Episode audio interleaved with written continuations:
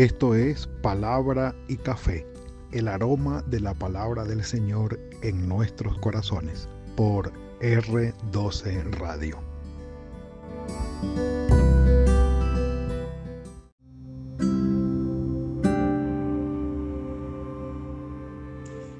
Señor, ayúdame para que el pecado no domine mi corazón.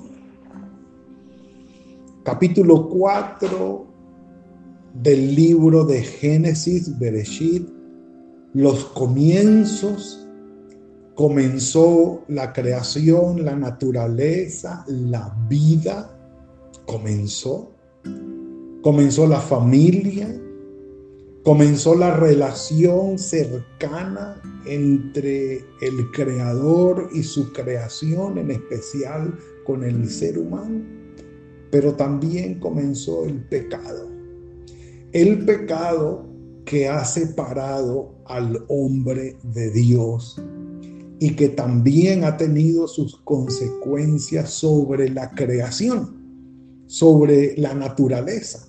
También el pecado del hombre ha tenido las consecuencias sobre la creación y acabamos de verlo en el capítulo 3. Sin embargo, el Señor tiene misericordia y ha provisto ya la promesa de salvación en la simiente de la mujer y le ha dado de mano propia el Señor provisión al hombre, vestidos al hombre mostrándole su misericordia. Pero cuando el ser humano se aleja del Señor, le da la espalda al Señor y empieza a obrar de manera independiente, pecaminosa, nunca esto será un elemento o un evento, perdón, aislado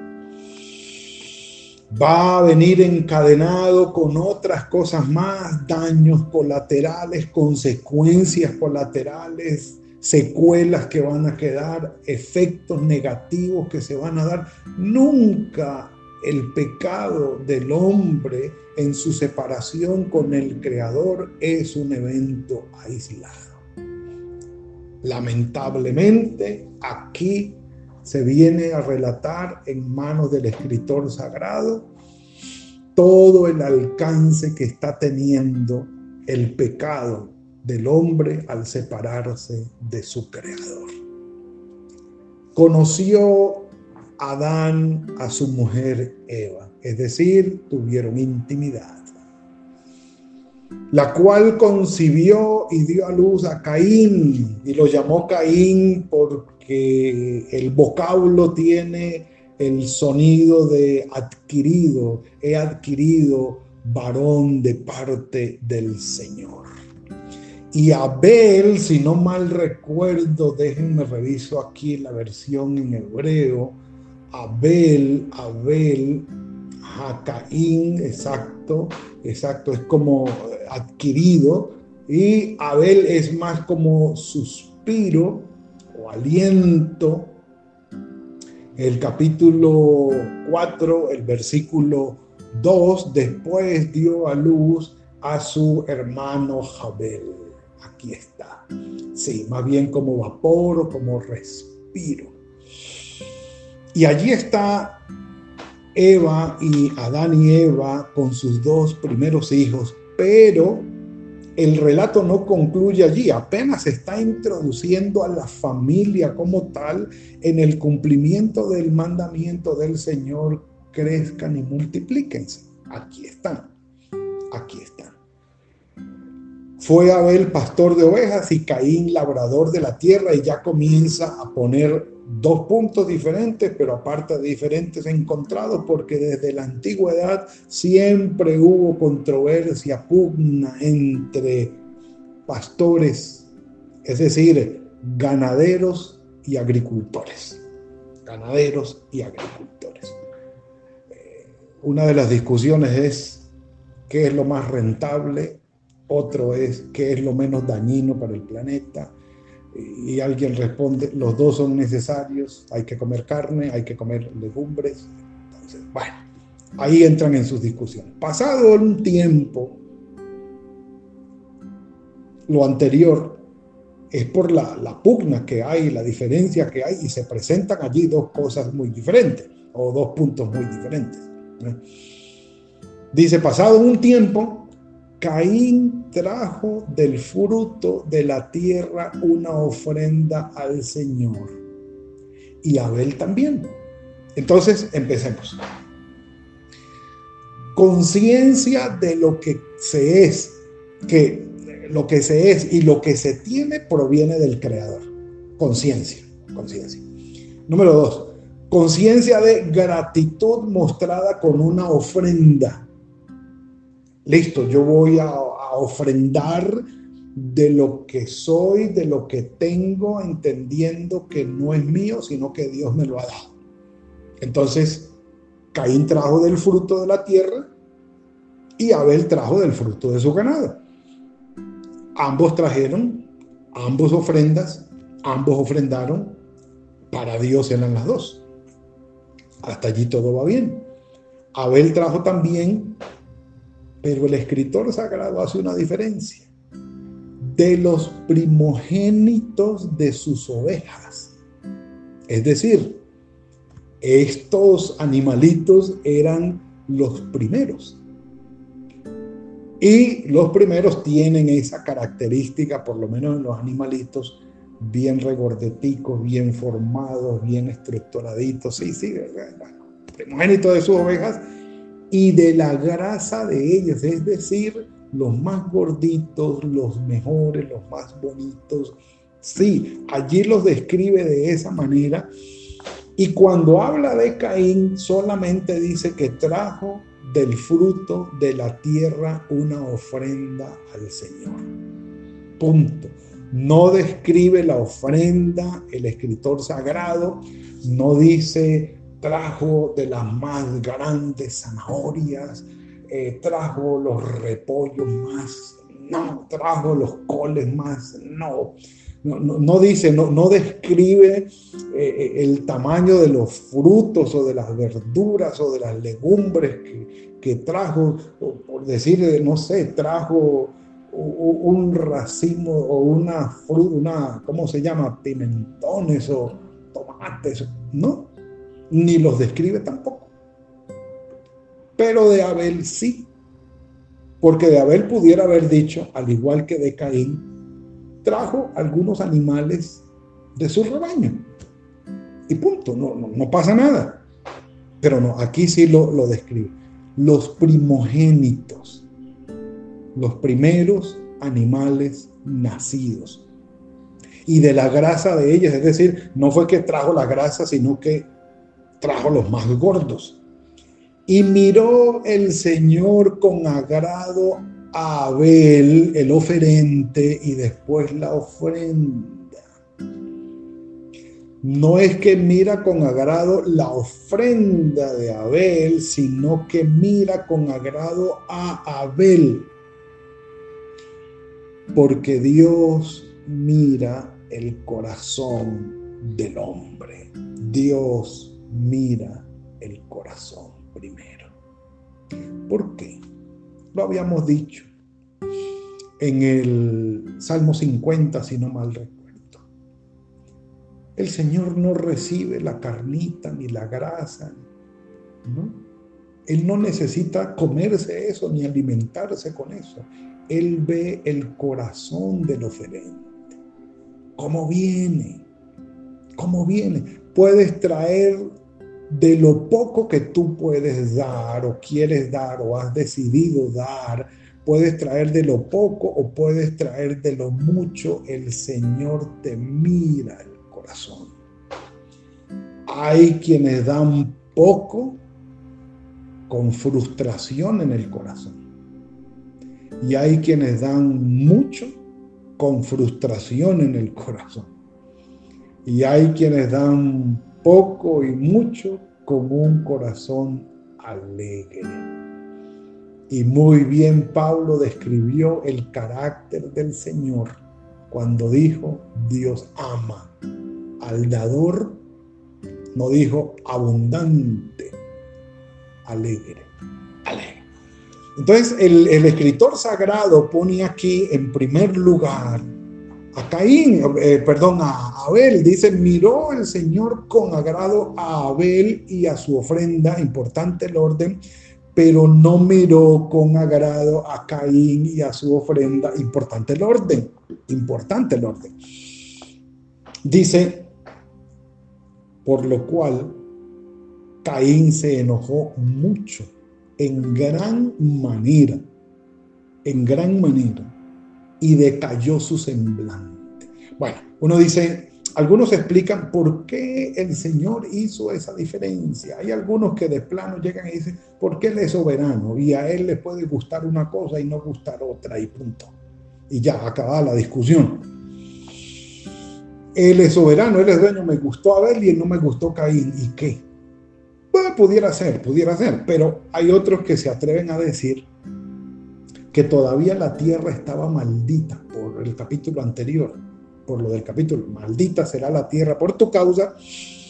Y dicen que, bueno, Abel trajo del, eh, perdón, Caín trajo del fruto de la tierra y la tierra todavía estaba maldita. Pero hay quienes se atreven a decir, pero bueno, ¿y qué era lo que comían los animalitos de, eh, Abel, si no era el pasto y el pasto nace de la tierra y de la tierra estaba maldita, pues no nos podemos desligar de la tierra, pero, pero son propuestas que hay, son propuestas que hay. Pero me gusta mucho más lo que dice Hebreos capítulo 11, versículo 4, si no mal recuerdo, citando de memoria, exacto, capítulo 11, versículo 4. Por la fe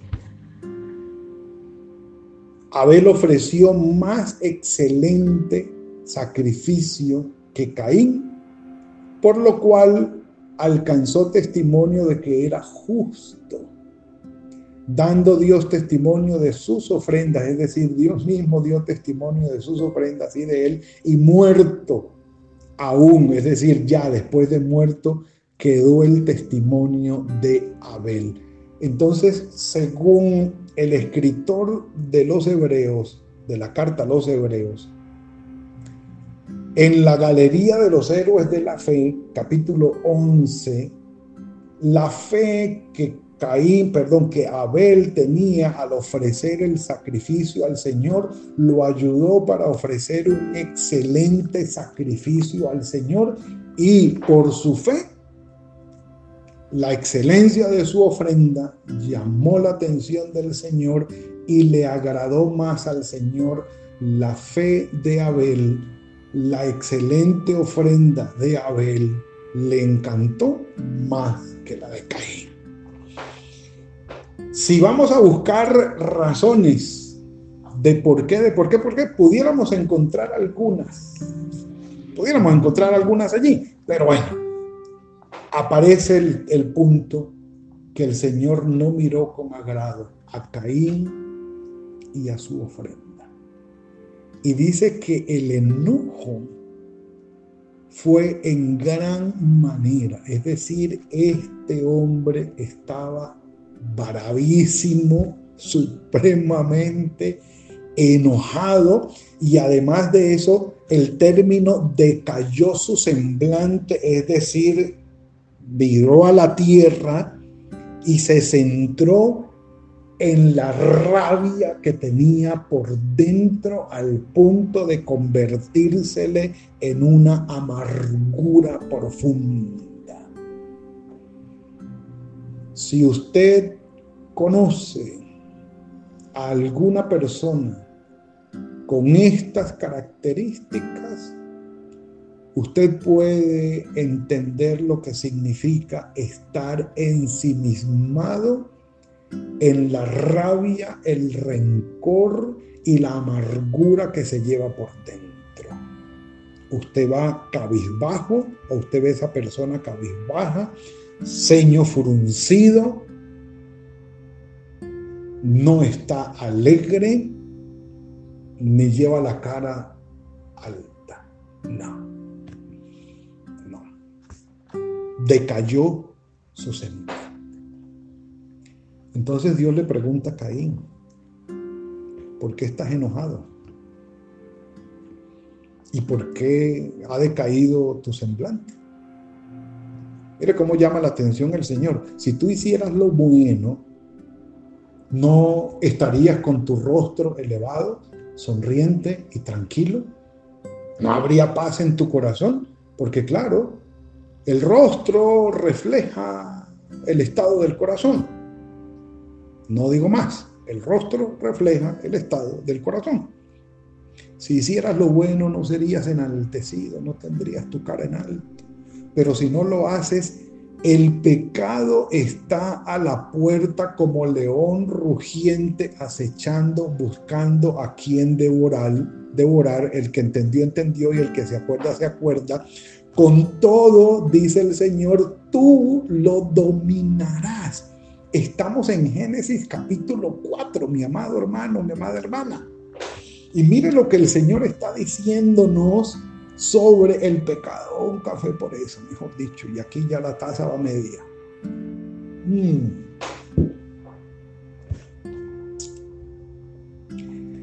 Santiago capítulo 1, versículo 19 y 20 de mis preferidos, de la lista mía de los top 10 preferidos. Dice, por esto, mis amados hermanos, Santiago 1, 19 y 20. Todo hombre sea presto, pronto para oír, que esté más dispuesto para oír, que sea tardo, lento, menos dispuesto para hablar. Calle la boquita, calle, calle la boquita, ¿sí? Y lento o tardo también, despacioso para enojarse airarse, albergar rabia, para que se le vuele la piedra o se salga de la ropa, cualquiera de las figuras que usted quiera usar. Para eso, lento. Y me gusta el 20 porque el 20 da la gran razón, el gran argumento porque cuando el hombre se enoja, la ira del hombre no obra de acuerdo con la justicia de Dios. Y usted no se ponga a echarle, ve, esto le cae a fulano, esto le... No, no, es para usted. Es para mí. Es de mis preferidos. Esto. Santiago de los últimos del, Nuevo Testamento, evocando Génesis capítulo 4, versículo 7. El pecado del hombre no obra, perdón, la ira del hombre no obra la justicia de Dios. 7 de Génesis estaba para mirar aquí en Santiago, que se me perdió Santiago se me perdió. Aquí está. Si no recuerdo mal, está también 4.7. 4.7 de Génesis. Exacto. Si hicieras lo bueno, no serías enaltecido, pero si no lo haces, el pecado está a la puerta acechando con todo, tú lo dominarás. Génesis 4.7 y Santiago 4.7. Dice, sométanse pues a Dios resistan al diablo y él huirá de vosotros. Génesis 4.7, Santiago 4.7. Ahí lo tiene Regalo del Señor. Pero definitivamente la frase, ayúdame Señor para que el pecado no domine mi corazón, tiene que ver con sabiduría espiritual, con inteligencia espiritual, con inteligencia emocional, con dominio propio Sí, con la obra del Espíritu Santo en nosotros, básico, fundamental. El fruto del Espíritu Santo en nosotros es extraordinario. Pero el pecado nos separa de Dios y el pecado nos separa de nuestro prójimo. Entonces le dijo Caín y Abel, hermanito, demos un paseo. Ya aquí hay premeditación, como dicen, alevosía y ventaja. Cuando estaban solos, Caín se levantó contra su hermano Abel y lo mató. Entonces el Señor le preguntó después de su pecado, ¿dónde está Abel, tu hermano? Y ya en el capítulo 3, versículo 9, le había preguntado al hombre, ¿dónde estás tú? ¿Y dónde está tu hermano? Si yo no sé dónde estoy yo, no puedo saber dónde está mi hermano. Es decir, otras palabras, si yo estoy perdido, estoy perdido también de mi hermano. Si yo estoy perdido en mi relación con mi Creador, con mi Señor, con mi Salvador, estoy perdido de mi hermano también. No puedo saber. Y él le dijo, no sé, ¿acaso que yo tengo que andarlo cuidando todo el tiempo? ¿Soy yo el guardaespaldas de mi hermano? Pues que se defienda solo, que él verá qué hace con su vida. Sí, muy, muy actual la respuesta de Caín. Cada quien a lo suyo, cada quien que se defienda como pueda. ¿Qué voy a saber yo? Sí, hay gente que en esta pandemia se encerró y se ensimismó tanto que no sabe de nadie más. No ha ayudado a nadie, no ha llamado a nadie, no ha preguntado por nadie, bajo la tesis que se defienda cada quien como pueda. Y el Señor nos pregunta, ¿dónde está tu hermano? ¿Dónde está tu hermano? ¿Soy yo acaso guarda de mi hermano? Y el Señor ya sabiendo el asunto le dijo, ¿qué has hecho? La voz de la sangre de tu hermano clama a mí desde la tierra. Ahora pues, maldito seas de la tierra es decir, por causa de la tierra que abrió la boca para recibir de tu mano la sangre de tu hermano.